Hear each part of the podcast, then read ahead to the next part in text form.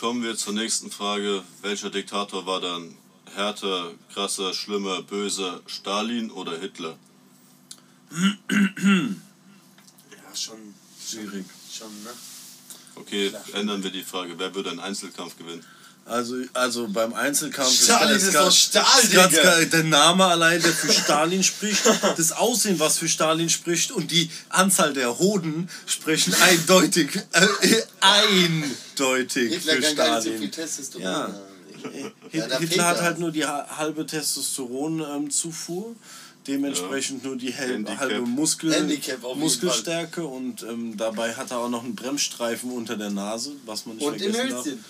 Es ist natürlich auch ein bisschen so ein Lachfaktor. Hm.